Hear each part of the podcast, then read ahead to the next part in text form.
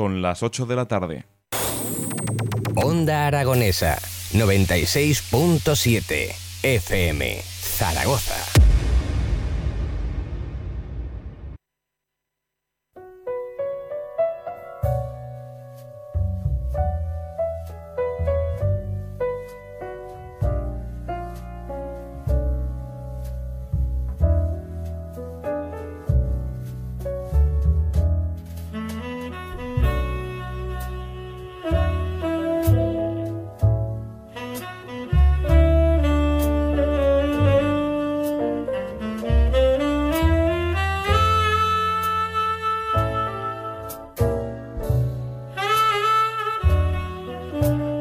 Buenas noches y bienvenidos al Club Vintage, el club de los juegos selectos, el club de los juegos de 5 estrellas, el club de los astros y donde solo esos astros son dignos de ser nombrados e invitados a esta selecta hora de la radiosfera española de videojuegos de la 96.7 FM Onda Aragonesa para el mundo, con Edu Pisa los mandos. Edu, buenas tardes. Buenas tardes, ¿qué tal? Lo he dicho bien, pero se me ha caído el boli, hemos roto un poco el tema, ¿eh? Fallé hace dos semanas también parece ser, ¿eh? Estaba reescuchando el programa hace un par de semanas y efectivamente es que esto tiene su intríngulis, Edu. Es que esto hay que decirlo del tirón o no lo dices. Sí, además eso, tenerlo ahí muy bien. Ya Estudiado, muchos años, muchos años, Edu. Y servidor de ustedes, Tony Piedrabuena, en un programa, siempre digo programa especial, pero es que hoy es verdaderamente especial, porque cuando pensábamos en esta nueva quinta temporada del Club Vintage, en la que íbamos a abarcar esos clásicos del videojuego y esos juegos de 5 estrellas, contábamos con muchos títulos apasionantes que iban a dar mucho de sí en las ondas hercianas, pero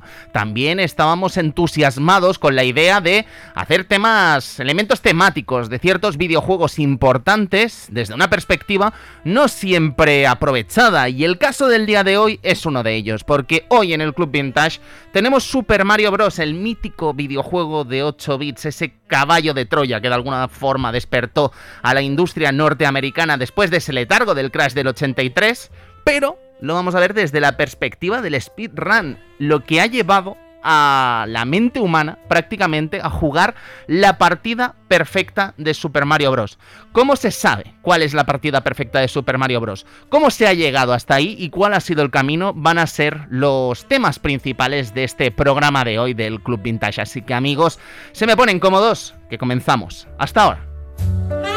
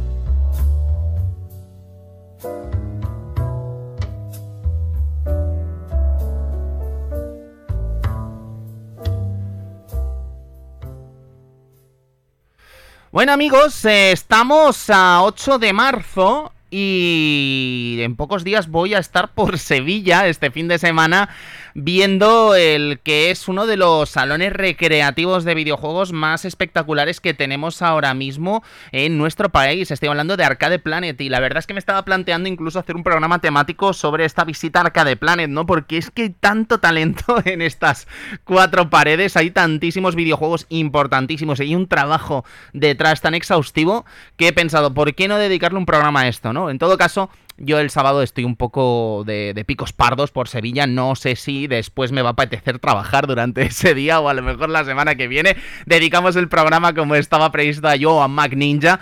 Pero de verdad, me apetece hablar con Edu, me apetece hablar con la gente de allí. Edu, el de Sevilla, no Edu Ah, Pisa, yo- Edu. yo- el no voy, yo no voy. ¿Me vas a llamar? Si te quieres venir, Edu, sabes que estás invitado. Oye, que nos han invitado a Málaga, ¿eh? No sé si te ¿Ah, sí? dijo Jimmy algo. No, no. Nos han invitado a Málaga a hacer un programa el 23 de abril para El San Jorge. 23 de abril. Sí, para, San Jorge. Para San Jorge, un programa allí. Pues, pues, pues no. Así que no, ¿eh? nada, llevaremos onda aragonesa. a- Venga, nos bueno, ponen ellos todo, ¿eh? Que quiero decir que no. No solamente tenemos que ir nosotros. Sí, solo llevar el, el cerebro, ¿no? Podríamos decir, el cerebro de la bestia, ¿no? De o sea, Super- tienes que ir tú y. y, y- plasmar un poquito lo que se hace en la 96.7 FM, ¿sabes? Así Vale, que vale, creo que va a ser chulo, ¿eh? Va a ser 23 de abril, amigos, en Retropixel, Málaga. Así que ya sabéis, por allí estaremos. Pero antes de ir a Málaga, pues hay que hacer esta visita a Sevilla, Arca de Planet. Así que, bueno, veremos la semana que viene qué tenemos aquí en el Club Vintage.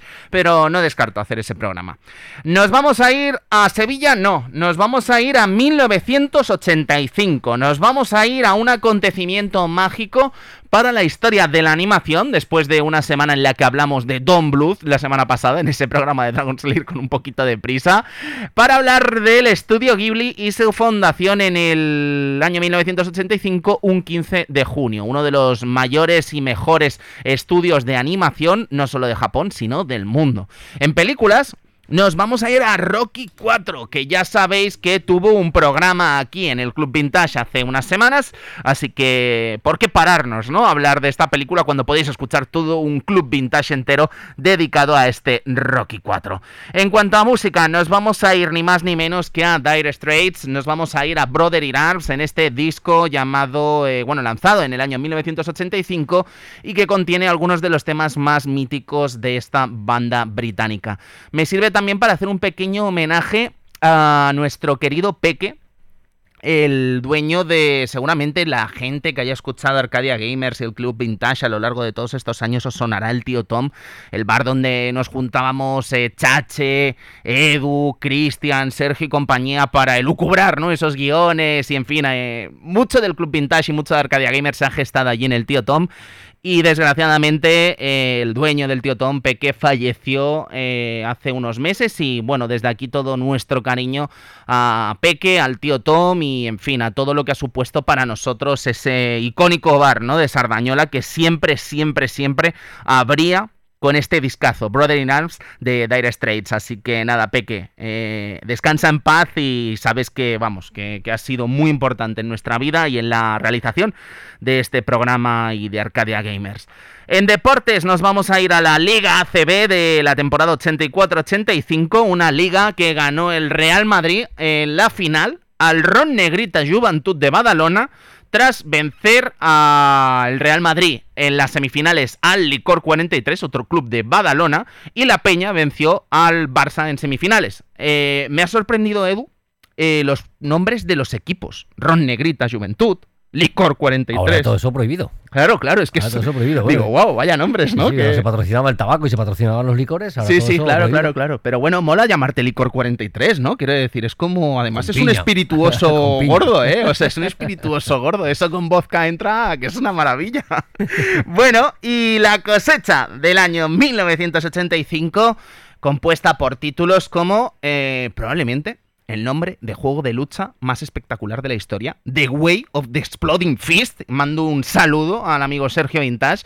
Gear Kung Fu, Gauntlet, Paperboy, Hang-On, Gyromite o Time Gal, que es otro de los juegos que estuvieron presentes en el programa de la semana pasada de Dragon Slayer.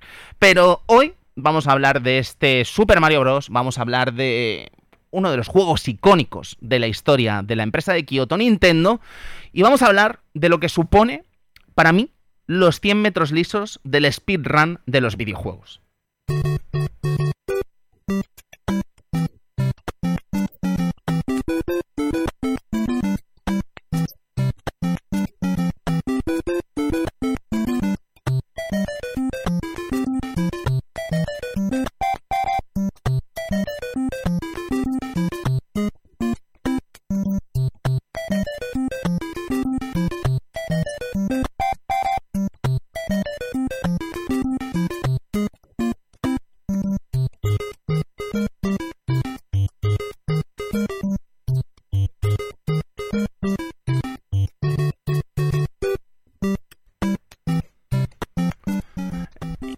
Que es una melodía que es difícil de mm, interrumpir, ¿no? Quiero decir, es que es un himno del videojuego. Y es que al final Super Mario Bros.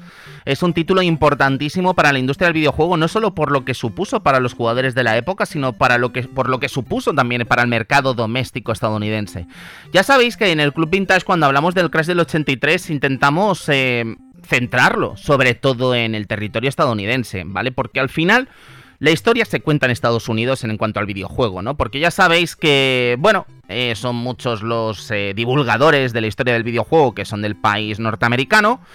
Sabéis que todo lo que se cuenta de Japón eh, resulta difícil de comprender por las barreras lingüísticas del idioma japonés. Y luego es que resulta que cuando hablamos de la historia del software en el territorio europeo, pues son tantos los idiomas que de alguna forma no hacemos la fuerza que sin duda merece la historia del software europeo. ¿A dónde quieres llegar, Tony? Quiero llegar a que cuando nos referimos al crash del 83 nos gusta limitarlo sobre todo a la industria doméstica norteamericana y valiéndonos de la importancia que tuvo este crash del 83 dentro de ese contexto en el mercado norteamericano. Es decir, en España no se notó el crash del 83 eh, en unos resultados en los que prácticamente Nintendo ni estaba eh, como un representante de la industria del videojuego nacional, ¿no? Ya sabéis que tardaría mucho de alguna forma en asentarse estas empresas. También pasaba en Francia, pasaba en Alemania, pasaba en Inglaterra, ¿no? En territorios en los que dominaba sobre todo eh, los microordenadores, ¿no? Spectrum, Amstrad, en fin, todos los grandes ordenadores de la época, ¿no? Los Commodore, Atari ST, en fin. ¿Dónde quiero llegar con esto? Que sí que es verdad que si revisamos la importancia de la industria norteamericana doméstica, entendemos que el hecho de que Nintendo salvase de alguna forma esta industria doméstica con su NES ayuda a que toda la industria mundial prospere con los distintos desarrollos que salieron de Estados Unidos. Entonces, sí, tuvo importancia el crash del 83 en cuanto a la industria global, pero no en los años que se produjo este crash del 83.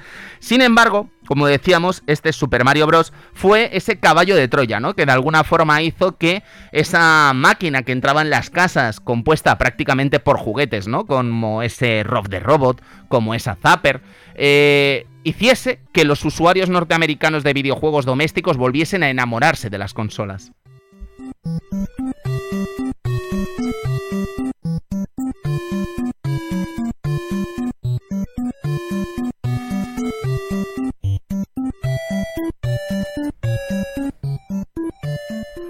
Entonces, claro, se entiende el misticismo que hay alrededor de Super Mario, se entiende el misticismo que hay tras la historia de la secuela que se estrena hasta en Estados Unidos, como ese Doki Doki Panic, que en realidad no es Super Mario Bros. 2, pero que se viste de Super Mario para no asustar a los usuarios por esa tremenda dificultad que tenía la secuela original de Super Mario en el territorio japonés, que años después se vestiría como de los levels en el territorio occidental.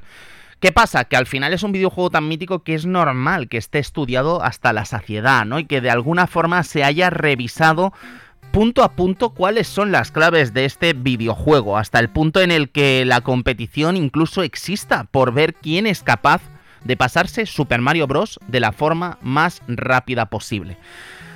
Digamos que el estudio de este videojuego para saber cuál es la velocidad máxima a la que se podría acabar este videojuego, ha llegado a la conclusión de que sí, no se hiciesen trampas con el juego. Quiero decir, no se hiciesen cosas que el propio hardware de la NES no permite hacer, como por ejemplo presionar dos direcciones a la vez, algo que ayudaría a ejecutar en ciertos momentos un movimiento de aceleración que permitiría a Mario ir más rápido de lo habitual el tiempo sería 4 minutos 54 246.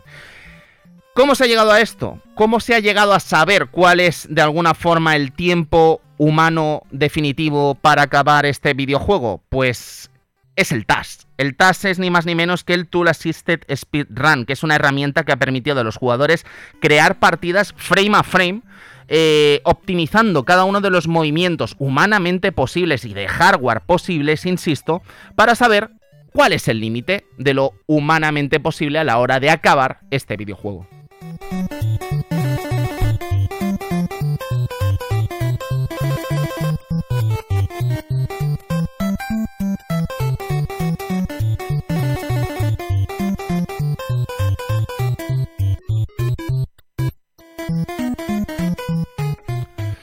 Pero antes de meternos en el territorio del TAS, vale la pena valorar que lleva a Super Mario Bros. Eh, convertirse prácticamente en uno de los speedruns más exigentes de la historia y uno de los más eh, codiciados de realizar. Creo que gran parte del éxito de este speedrun eh, está en la duración del mismo, ¿no? Quiero decir, eh, es fácil de alguna forma estudiar este speedrun y ver vídeos que duran menos de 5 minutos y asombrarse, ¿no? De la habilidad de los usuarios que han logrado acabar con este videojuego en menos de 5 minutos, que no son muchos alrededor del mundo. De hecho, en España solo hay dos jugadores acreditados en speedrun.com que hayan demostrado ser capaces de acabar este videojuego por debajo de la barrera de los 5 minutos. Uno de ellos, de hecho, el que tiene el récord español y eh, uno de los 30 mejores del mundo, ni más ni menos, lo vamos a tener en el Club Vintage de hoy, Albaca.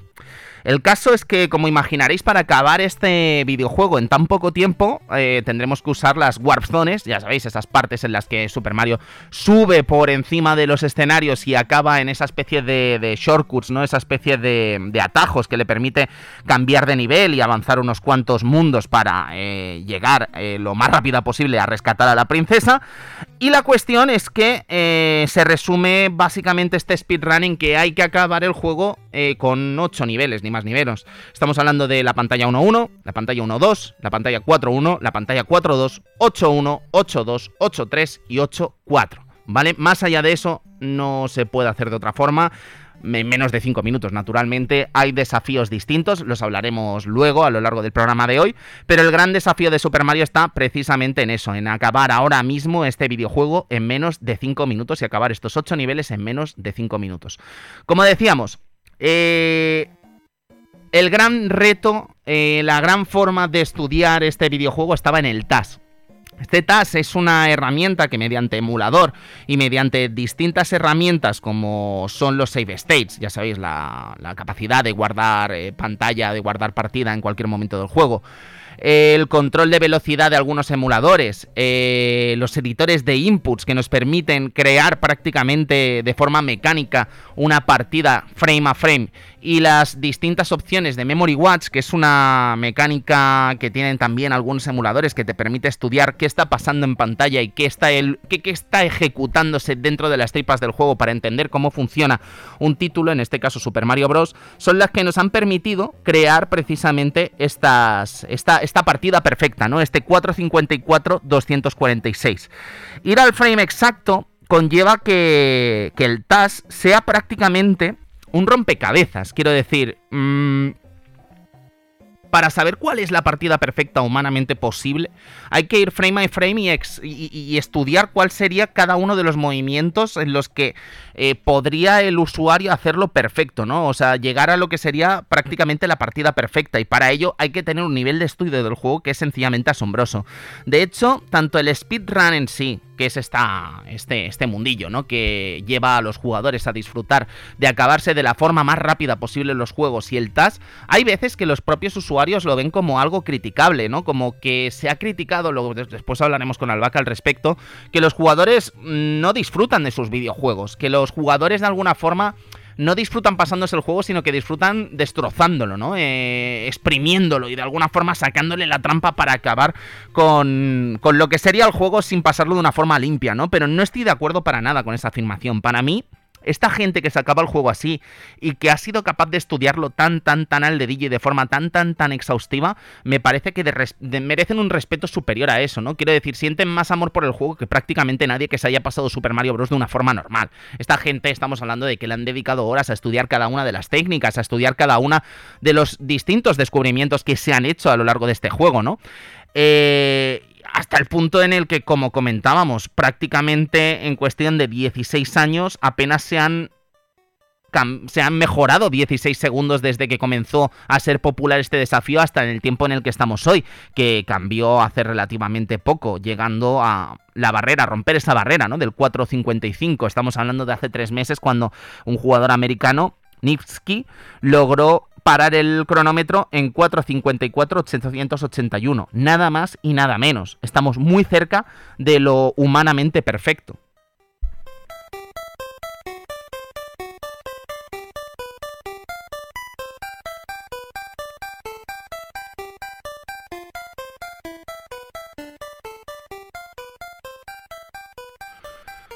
Pero antes de llegar a Nipsky, ah, hubo muchas, muchas eh, fechas importantes en la historia del speedrun de Super Mario. Una de las más míticas, naturalmente, la firmó Andrew G el 24 de diciembre de 2010, eh, cuando superó la barrera de los 5 minutos.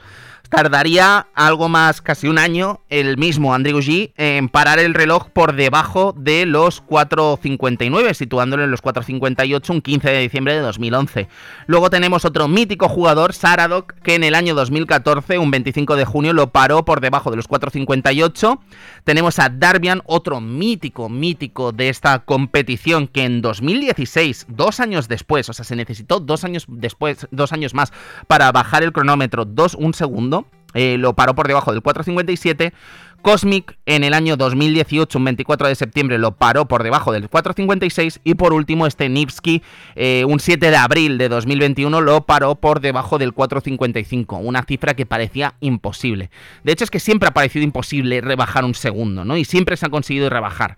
Pero esta cifra del 4.54 2.46, la partida perfecta de Super Mario Bros. en la que no habría ningún error, eh, está más cerca que nunca, pero claro, exige una crono, exigirá una sincronización con el mando prácticamente irrealizable, ¿no? Eh, decir que Nipsky recientemente superó ese récord que marcó en un principio de 4.54 parándolo eh, en el 881 milisegundos, ¿no? Entonces, eh, es un desafío realmente apasionante, ¿no? En el que se ha estudiado el juego tan al dedillo que ya es prácticamente imposible bajar más de eso. Eso ha llevado a que naturalmente mucha gente se haya interesado por este desafío y se hayan estudiado muchas de las técnicas que hay detrás de este juego y de estas tripas ¿no? que estábamos hablando antes para entender cómo mejorar y cómo llegar a conseguir todas estas eh, esta, esta partida perfecta, ¿no? ¿Qué hay que hacer para llegar a esta partida perfecta?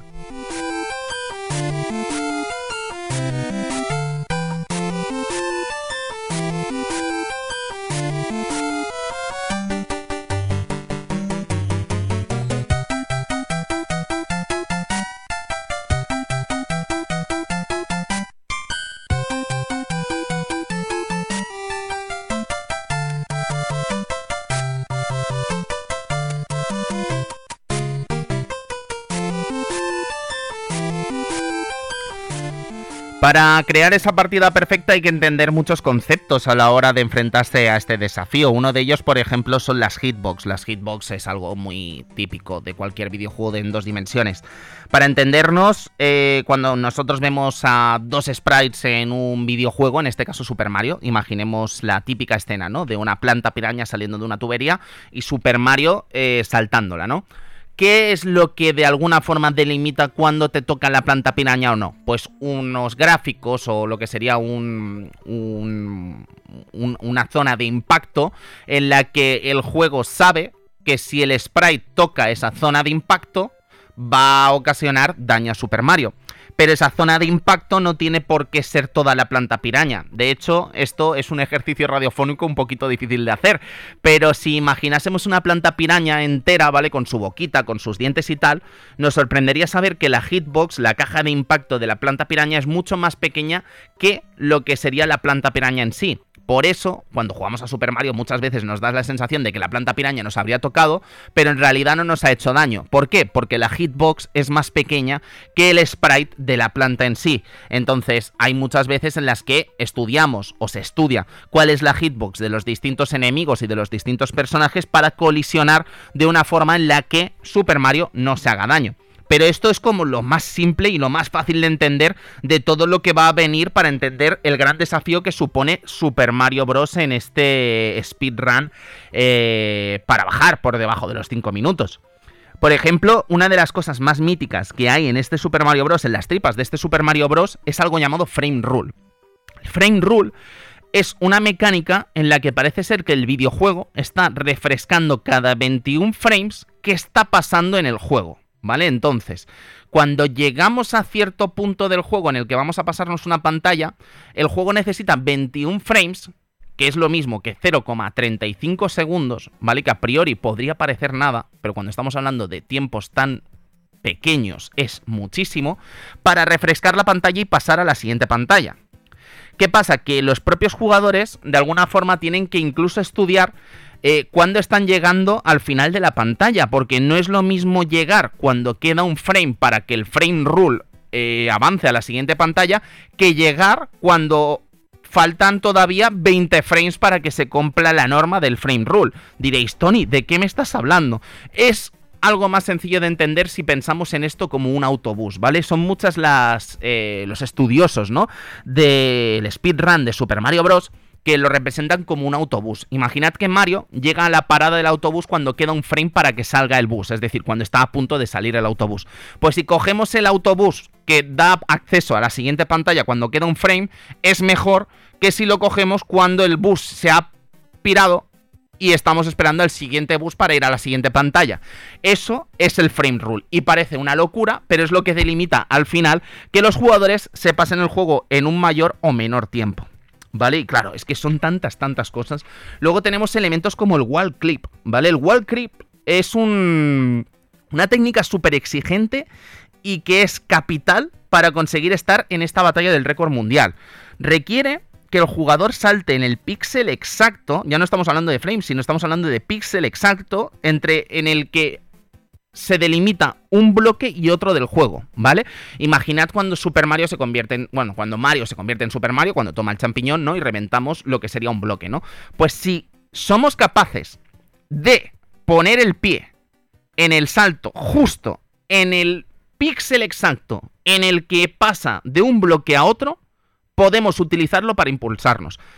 Es de locos, exige una mecánica prácticamente quirúrgica pero hay gente que lo logra. Y es principal y capital si queremos de alguna forma llegar a hacer estos récords del mundo, sobre todo en el último nivel en el que tenemos que entrar en la zona de agua antes de enfrentarnos a Bowser y si no logramos hacer ese salto es prácticamente reinicio de la consola. De hecho, hay un vídeo súper interesante que pienso compartir con vosotros por Discord, en el que un jugador de estos que logran acabarse el juego en 5 minutos ha capturado como una barbaridad de partidas. No sé si eran como 1000 partidas o 1500 partidas y las superpone una a otras, ¿no? Entonces vemos como todos los Marios van avanzando en tropel y cada vez que muere un Mario, pues van desapareciendo, ¿no? Entonces nos damos cuenta de lo desafiante que es este desafío. Porque claro, es que el mínimo error en el primer nivel te va a hacer resetear la partida.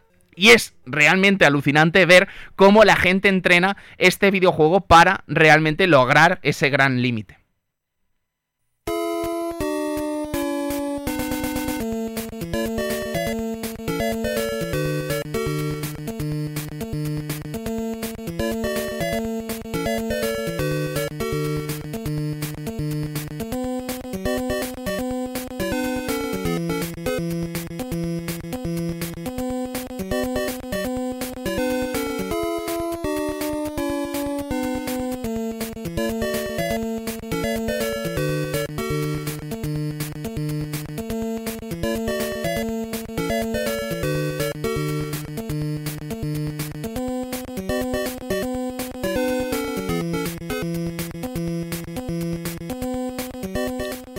Luego hay otra clave que es increíble, que es el Ground Warp, ¿vale? O sea, eh, la, salida equivocada, el Ground Warp. Eh, es algo que se ejecuta en el nivel 4.2, que puede ser el nivel más exigente de todo el juego. Y para que os hagáis una idea, es esa pantalla que es, una, es un castillo. Y llegamos a un momento en el que hay una planta trepadora que lleva una especie como de bonus que nos lleva a la Warp Zone que nos lleva al nivel 8, ¿vale? No sé si estáis situando dónde estamos. Nivel 4-2, que es después del nivel del Lakitu, ¿vale? El Lakitu que te está tirando las conchitas desde el cielo, ¿vale? 4-2, eh, llegamos a este nivel en el que le damos a una, trampa, una planta trepadora y si subimos Imaginad que la animación de Mario subiendo, recordaréis que nos lleva a las nubes, ¿vale? Entonces llegamos a esa parte en la que la planta trepadora tiene una animación que sube hasta arriba y Mario sigue trepando, salta y ya empieza esa parte que es en el cielo que nos lleva a la siguiente Warp Zone que nos va a llevar al 8.1. Pues bien, la Ground Warp es una trampa, podríamos decir, o es un glitch que lo que hace es que el juego, como es incapaz hay dos cosas que es incapaz el juego. Primero, de tener más de seis elementos en pantalla. Y segundo, es incapaz la memoria de NES de tener más de dos pantallas hospedadas en el juego. Por eso, cuando vamos a hacer una. Cuando nos metemos una tubería, nos lleva a una zona, porque solo puede tener dos pantallas en memoria. ¿Qué es lo que pasa? Que la memoria de NES, cuando llegamos a un límite imaginario del nivel, delimitado por una línea imaginaria que no vemos, pasa de un warp al otro. Es decir, si tomamos la siguiente tubería después de encontrar esa planta trepadora, eh, un jugador normal nos llevaría a la parte inferior del, mapeado, del castillo, para hacer este nivel de, de, coger monedas que nos lleva a una zona avanzada del castillo y ya está. Pero si conseguimos de alguna forma meternos en la tubería sin rebasar esa línea imaginaria, lo que vamos a lograr es que vamos a ir a la parte de la planta trepadora, pero sin la animación de la planta trepadora. Es decir, que vamos a ganar tiempo ahí. ¿Cómo se hace esto?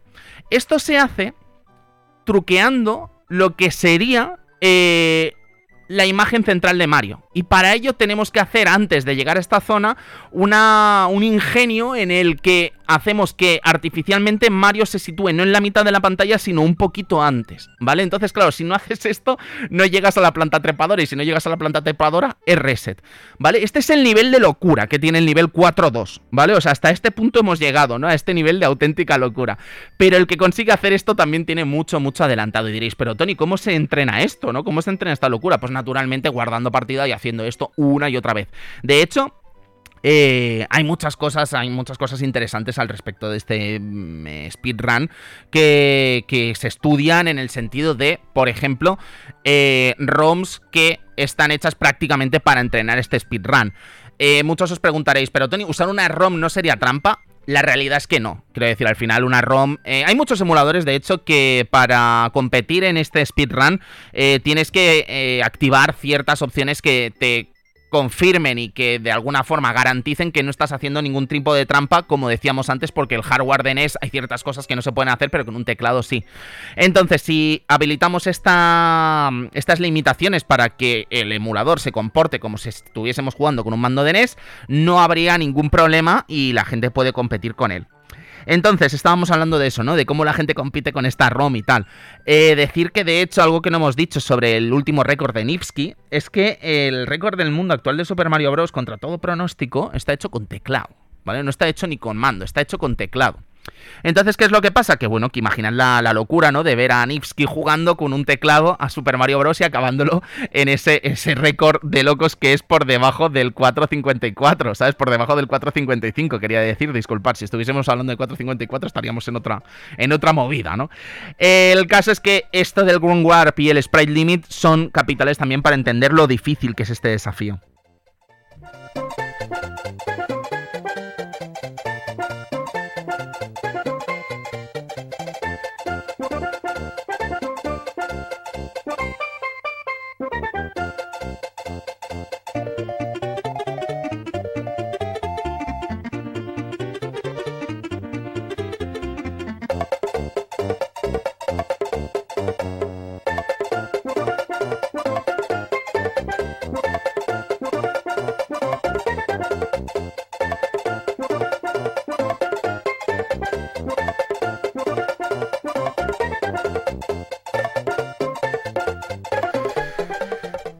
Luego hay otro, otro glitch que, que, bueno, que es increíble y que... Mm, vais a decir, Tony, es que todo es capital para llegar a esto. Sí, es que todo es capital, ¿no? Para llegar a este, a este nivel.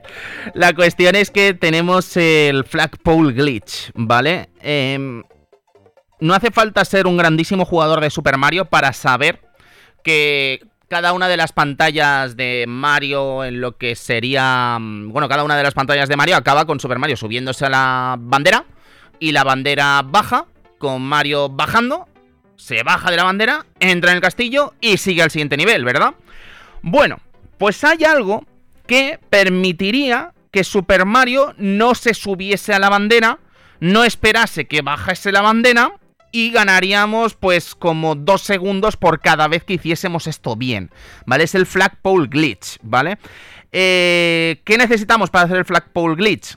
Eh, bueno, es un error que se descubrió, mm, bueno, cambió para siempre, de alguna forma, el, el, el speedrun de Super Mario, ¿no?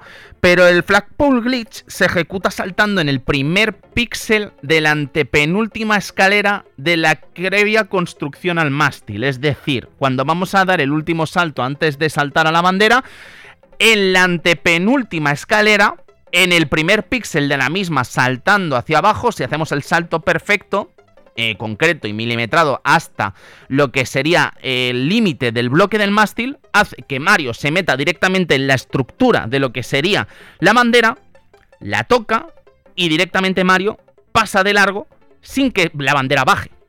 Claro, estamos hablando de que hay seis órdenes a ejecutar para que esto salga bien. Seis órdenes a ejecutar que se tienen que hacer, como digo, al milímetro. Es decir, no vale hacerlo en el segundo frame, hay que hacerlo en el primer, no, en el primer píxel de. No, no vale hacerlo en el segundo píxel de este cuadro, de esta antepenúltima escalera, sino que hay que hacerlo en el primer píxel. Si no lo haces ahí, no vale.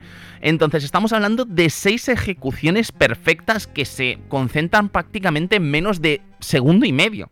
¿Vale? Es de locos, pero hacerlo bien y eh, de alguna forma eh, poner en práctica esta, esta, esta ejecución casi maestra permite, como decía, ahorrar más de 100 frames, es decir, que es algo más de 2 segundos, o sea, en fin, una auténtica locura. Pero no acaba ahí la locura.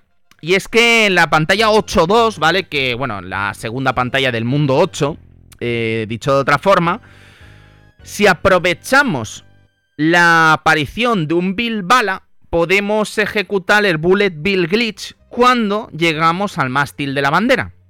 ¿Qué hay que hacer? Pues hay que cronometrar, hay que sincronizar, perdonad, el lanzamiento del último Bill Bala de la pantalla en el momento justo en el que va a tocar la bandera, tanto Super Mario como el Bullet Bill, si conseguimos matar a Bullet Bill justo cuando tocamos la bandera, imaginad, ¿eh? estáis cayendo para tocar la bandera y tenéis un Bullet Bill debajo que también está a punto de tocar la bandera. Pues bien, si conseguís tocar el Bullet Bill, matarlo y tocar la bandera, Mario cae al suelo, se da por bueno que te has pasado el nivel, suena la fanfaria de que te has pasado la pantalla y Mario sigue como caminando a través del bloque sin traspasarlo, pero el juego lo da por bueno hace ese barrido que estábamos hablando del frame rule y en el frame 21 dice, vale, Mario se ha pasado la pantalla, aunque no ha entrado en el castillo, pasamos al siguiente nivel.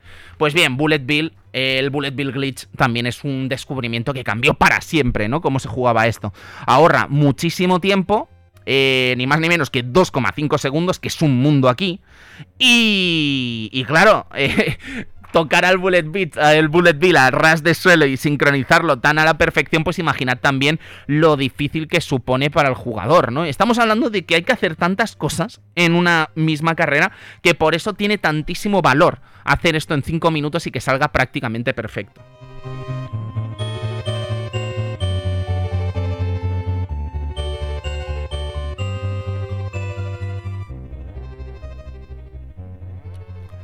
Como estábamos hablando antes del sprite limit, eh, es algo que eso, el sprite limit consiste en que el juego no es capaz de tener seis elementos con hitboxes en pantalla. Es decir, cuando llegamos al final del juego, con Bowser lanzándonos los martillos, seréis conscientes de que hay muchos martillos lanzándose.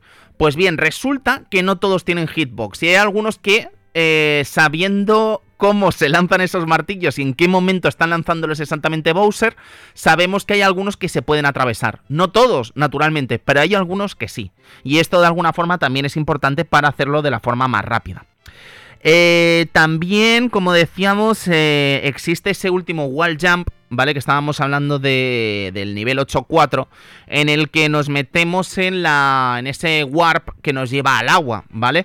Si conseguimos em, hacer un wall jump en, la, en lo que sería la tubería, tocar ese píxel concreto que permite a Mario acomodarse y dar otro salto que nos meta en la tubería y nos ahorre tiempo, eso es lo que va a delimitar que estemos en esa barrera de lo humanamente casi imposible, ¿no? Entonces es que hay que hacerlo toda a la perfección. No sería la primera vez que vemos una partida cuasi perfecta que llega al último wall jump del nivel 8-4 y es irrealizable, ¿no? Entonces, claro, hay que trabajar, hay que sincronizar hay que concentrarse y es muy, muy difícil estar a la altura. Son, para mí, eh, insisto, los 100 metros lisos del videojuego ahora mismo, ¿no? Estamos hablando de una prueba de 5 minutos que exige una mentalidad casi, casi sobrehumana y que no es fácil de realizar, ¿no? O sea, quiero decir, es que cualquiera que vea este desafío, si no sabe todas estas técnicas que hay que realizar en cada una de las partidas, eh, probablemente piense que no tiene tanto mérito como podría parecer, pero cuando sabes todo lo que hay que hacer y cada uno de los elementos que están involucrados para hacer realidad cada una de estas técnicas, es cuando realmente uno se vuelve loco y sabe valorar ¿no? lo que es este videojuego.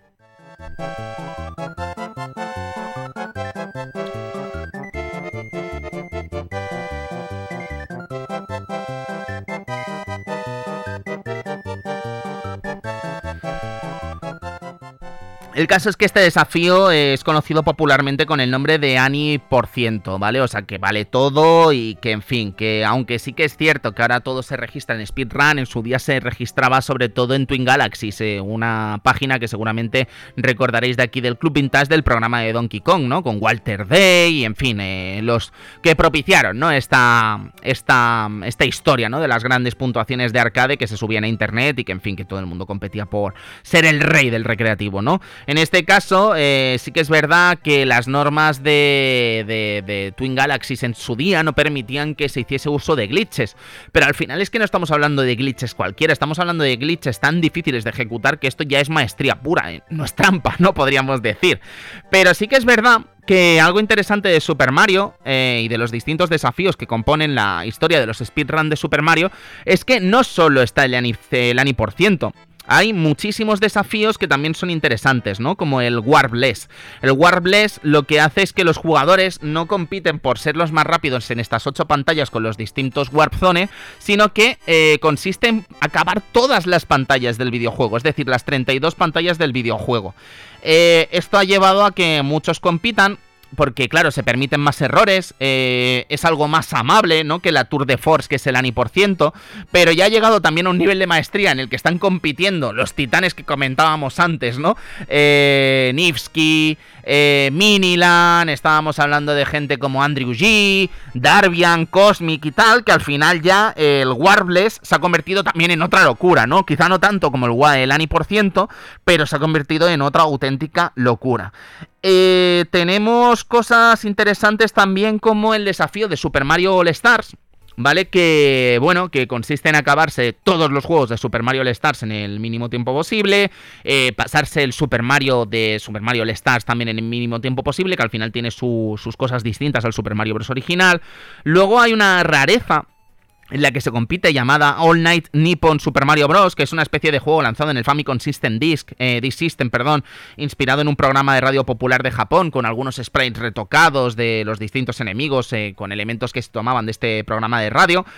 Eh, y luego otro muy muy curioso que se llama Super Mario Hour, ¿vale? Que es un desafío alucinante en el que se compite por acabar Super Mario Bros., Super Mario Bros. 2 de los levels, el Super Mario Bros. 2 USA, el que sería el Super Mario Bros. 2 que nos llegó a nuestras fronteras, Super Mario Bros. 3, Super Mario World y Super Mario 64 en menos de una hora se acaban estos juegos, ¿vale? O sea, es que además, claro, eh, lleva a que la gente no solo se especializa en un Super Mario Bros., sino que se especializa prácticamente en todos los Super Marios que se lanzaron hasta Nintendo 64, ¿no? Eh, Darbian, de hecho, eh, un nombre que hemos nombrado muchas veces aquí es uno de los grandes expertos de este desafío, de este Super Mario Hour. Y la verdad es que es, eh, es, es curioso, ¿no? Ver cómo la gente ha podido llegar hasta estos límites. De hecho, ahora mismo, el récord del mundo de Super Mario 64 lo tenemos en España, ¿eh? ni más ni menos que Chis, eh, un jugador súper mítico que consiguió hacer relativamente poco eh, lograr este desafío de acabar Super Mario 64 en el mínimo tiempo posible. Pero no nos vamos a ir a Super Mario 64, vamos a seguir con este speedrun de Super Mario para hablar con, yo creo que el ídolo español, ¿no? De, de este desafío que supone el speedrun de Super Mario.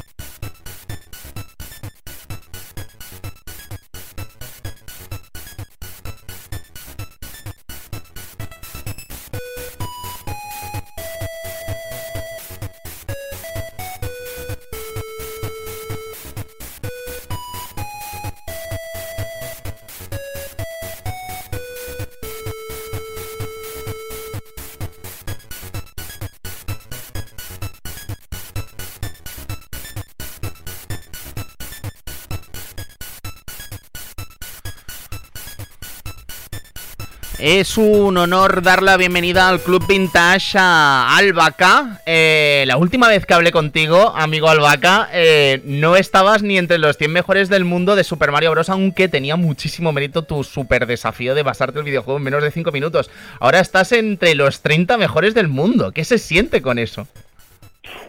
Pues se siente bastante bien. Me imagino que habrá sido un desafío largo y tedioso, ¿no? En el sentido de que viendo lo que entrena la gente para acabarse este videojuego en menos de 5 minutos, eh, es una cuestión de repetir, repetir y repetir. ¿Sabrías poner un número de partidas echadas a Super Mario Bros. en los últimos años, Albaca? Bueno, pues son, son muchas. O sea, llevo como, ya como llevo tres o cuatro, casi cuatro años jugando, pues llevo bastantes miles y miles de intentos y de partidas que ya han sido completadas, pues también habrán llegado a, cientos o miles. Claro, es que es una auténtica locura. ¿Cuál es tu metodología para aprender a Super Mario Bros? Porque al final, Albaca, o sea, corrígeme si me equivoco, pero tú lo estás jugando en Famicom, ¿verdad? Sí, antes jugaba en Famicom original, pero la consola se me rompió. Ajá.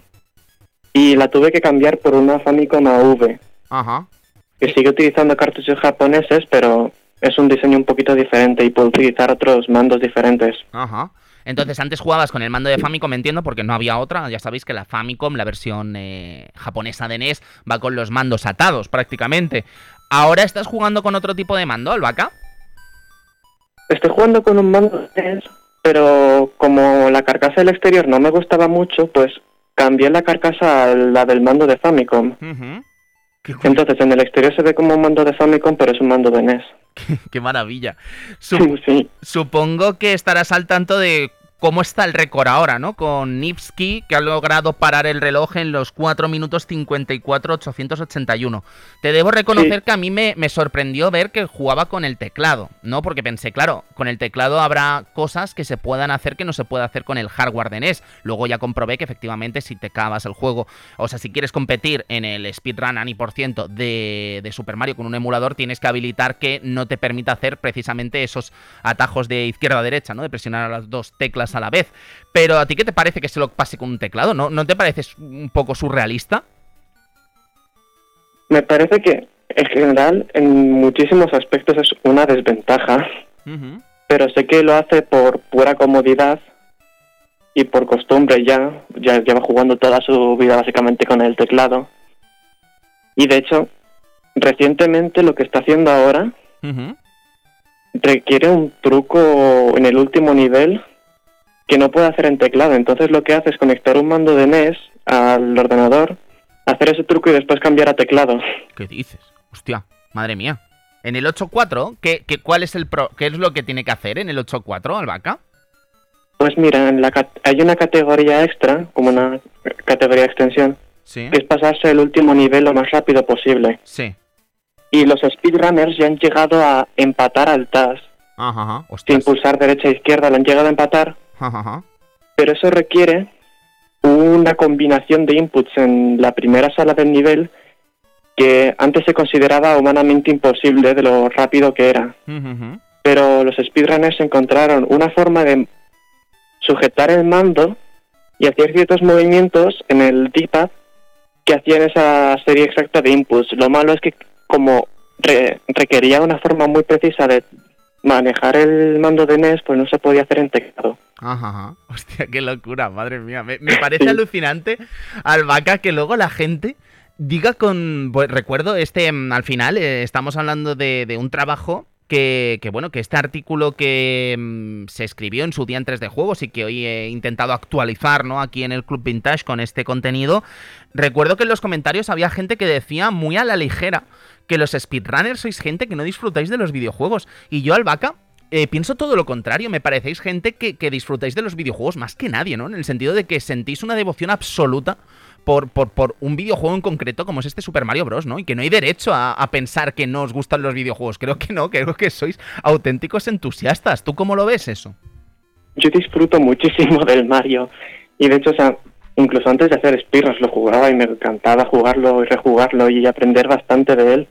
Incluso haciendo speedruns, a veces muchísimas veces se sufre haciendo speedruns, pero Me imagino. mucho de ese sufrimiento no tiene que ver con que no disfrutas el juego, mucho de ese sufrimiento tiene que ver con lo que tienes que hacer en el speedrun. Claro, sí, sí. Pero al fin y al cabo siempre puedes, de vez en cuando te aburres, no haces speedruns, así que de vez en cuando te pones a jugar de forma casual y también se puede disfrutar así bastante. Claro, claro. Pero vamos, me alucina, como te decía, el trabajo que es eh, que, que, ha sido, ¿no? De alguna forma, estudiar tantísimo este videojuego y llegar hasta el punto prácticamente ya de lo, de lo humanamente realizable, ¿no? Estamos muy cerquita de eso, pero yo no sé si crees que se va a poder hacer. Es que hemos roto tanto los, lo, los no se va a poder, no se va a poder, no se va a poder, que yo ya no sé ni qué pensar, ¿no? Pero ¿tú crees que la partida perfecta la llegaremos a ver algún día? Eh, bueno, perfecta, perfecta justo empatar al TAS, yo creo que no. Uh -huh. Porque ya, mira lo que le está costando a la gente salvar el último frame para el 8-4. Imagínate hacer eso en el último nivel después de haber hecho todos los trucos que hace el TAS durante todo el juego. Claro. Eso simplemente yo lo veo como surrealista. Sí, sí, sobre, Pero, sobre sí. todo lo que no quiero quitarle mérito, ¿no? A la marca actual, ¿no? Porque es como que prácticamente es el TAS, ¿no? Quiero decir, es que es casi un parpadeo o dos, ¿no? Estamos a dos parpadeos de llegar a eso, ¿no? Sí. Ya mira que yo estaba por ahí como en 2020 con la comunidad uh -huh. y la gente estaba diciendo, no, no, no, el 454 no va a pasar ni como en tres o cuatro años. Y al mismo tiempo ya estaba la gente, un par de meses después ya estaba la gente considerándolo y ya intentándolo de forma seria. Uh -huh. Y en menos de un año ya lo consiguieron. Es maravilloso. O sea, ya uh -huh. es decir que algo es completamente imposible, pues bueno, no, no, lo, no lo es y siempre me acaba sorprendiendo lo que es capaz de hacer la gente, que ahora están intentando ver qué hacen con el último framework que se puede salvar en 4.2, que antes se consideraba imposible. Uh -huh. Qué maravilla. Albaca, eh, bueno, eh, por lo que he visto, eh, tienes competencia a nivel española, ¿no? Porque hay alguien que ya ha logrado parar el reloj por debajo del 4, bueno, de los 5 minutos, como es el Sith, ¿vale? Está algo lejos todavía. Bueno, algo lejos, a ver, estamos hablando de 4 segundos, ¿no? Si no me equivoco. que quiere decir que hablamos muy a la ligera, ¿no? Es, es que me encanta este desafío personalmente porque es como, joder, estamos hablando casi como de los 100 metros lisos, ¿no? Cuando hablamos de Usain Bolt y hablamos de qué gente más lenta que corre a 12 segundos 100 metros. No, disculpa, correr 12 segundos 100 metros es una auténtica locura para cualquier persona, ¿sabes? Pero es que en este caso pues es un poco eso, ¿no? ¿Cuál dirías? ¿Sabes sí. lo mejor de todo? Dime. Que no solo él, si hace poco un otro español lo ha conseguido, ¿da? ¿Ah, sí? Ajá, ajá. Sí. Eh, ¿Dónde ha parado el reloj? En 4 minutos, o sea, 4 minutos 59 segundos con no recuerdo la décima, pero también era otro sub 5. Qué maravilla, ¿eh? O sea, ya tenemos tres banderitas. Por... No lo habrán reconocido todavía en Speedrun, ¿no? Porque no me ha parecido verlo. Sí, sí lo reconocieron. ¿Ah, sí? ah fantástico, poco. fantástico. Pues tenemos tres banderitas de España, ¿no? Ahora mismo ahí en ese top de por debajo de los cinco minutos. Qué guay. Uh -huh. Bueno, pues. Además, al, sí. al le he conocido yo en persona, es muy majo. Jolín, eh, y, y, y, cómo, joder, es que me, me, me, imagino que compartiréis secretos y compartiréis de alguna forma metodologías de entrenamiento, ¿no? Porque al final, eh, jolín, qué mérito tiene Albaca, de verdad. Espero que la gente que haya llegado hasta el final del programa intentando entender todo lo que he intentado explicar en radio, que sería mucho más fácil verlo que escucharlo, esté disfrutando también de la presencia de Albaca porque de verdad eh, es un placer tenerte por aquí, amigo. Y ya la última pregunta. ¿Qué crees que hace tan atractivo este speedrun? Pues especial la categoría de impresión, lo que me hace bastante atractivo es cómo somos capaces Espera, ¿puedes repetirnos, Albaca, que se te está escuchando un pelín mal, perdona? ¿Que me escuchas bien ahora? Sí.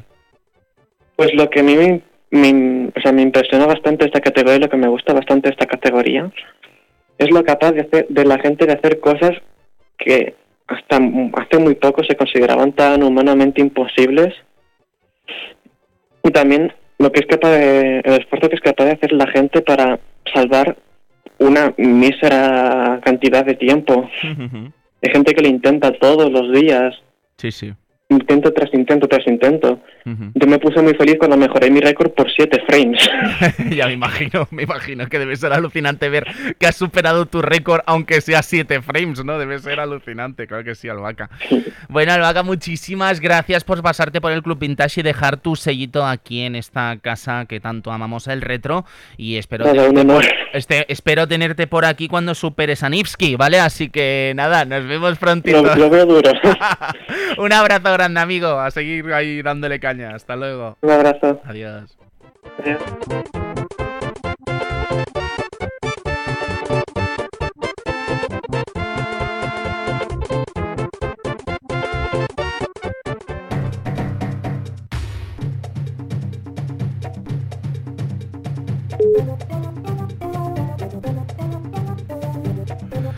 Los trogloditas ninjas de Data East, eh, no tardaremos mucho en estar con ellos comiendo guindillas, eh, pegando palos de ciego a esos dinosaurios y a esos... Eh, rescatando a las trogloditas de la edad de piedra. Así que nada, poquito queda para que tengamos a Data East pronto aquí en el Club Vintage, aunque es probable que la semana que viene tengamos ese especial con los amigos de Arcade Planet. Así que nada, a ver qué nos encontramos la semana que viene.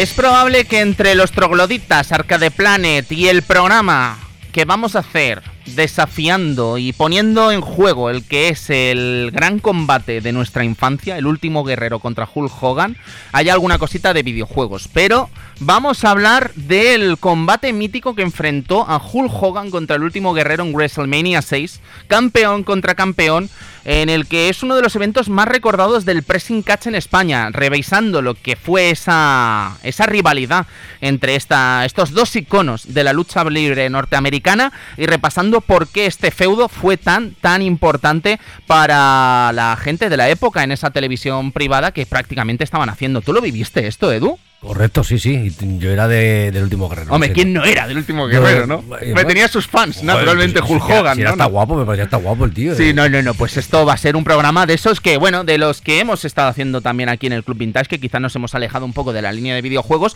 pero no por ello no hablaremos de videojuegos. Creo que va a ser una ocasión perfecta para hablar de Super WrestleMania, de los distintos juegos que sacó, de hecho, Acclaim, que vuelve eh, aquí al Club Vintage, con este programa en el que centraremos precisamente en ese Hulk Hogan contra el último guerrero y la revancha que no todo el mundo sabe que tuvo. Tuvieron, perdón.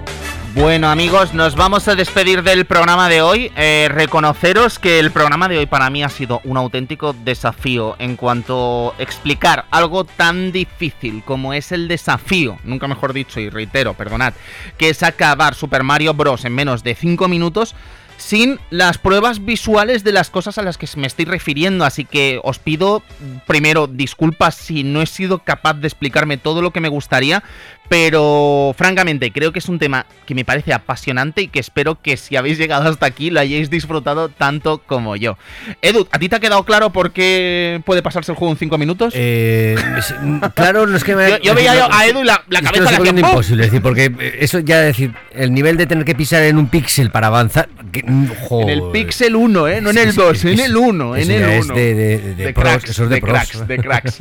es increíble, eso sí, Edu, supongo que valoraremos lo que supone que un juego de 1985 se siga jugando así a día de hoy, ¿no? Creo que es algo alucinante y digno de celebrar esa pasión por los videojuegos que siempre celebramos aquí en el Club Vintage. Así que nada, amigos, nos despedimos de esta semana, nos vemos prontito aquí en Onda Aragonesa y ya sabéis, si queréis apoyar este programa, patreon.com barra el Club Vintage para contenido exclusivo y acceso anticipado a los programas. Nos vemos, adiós.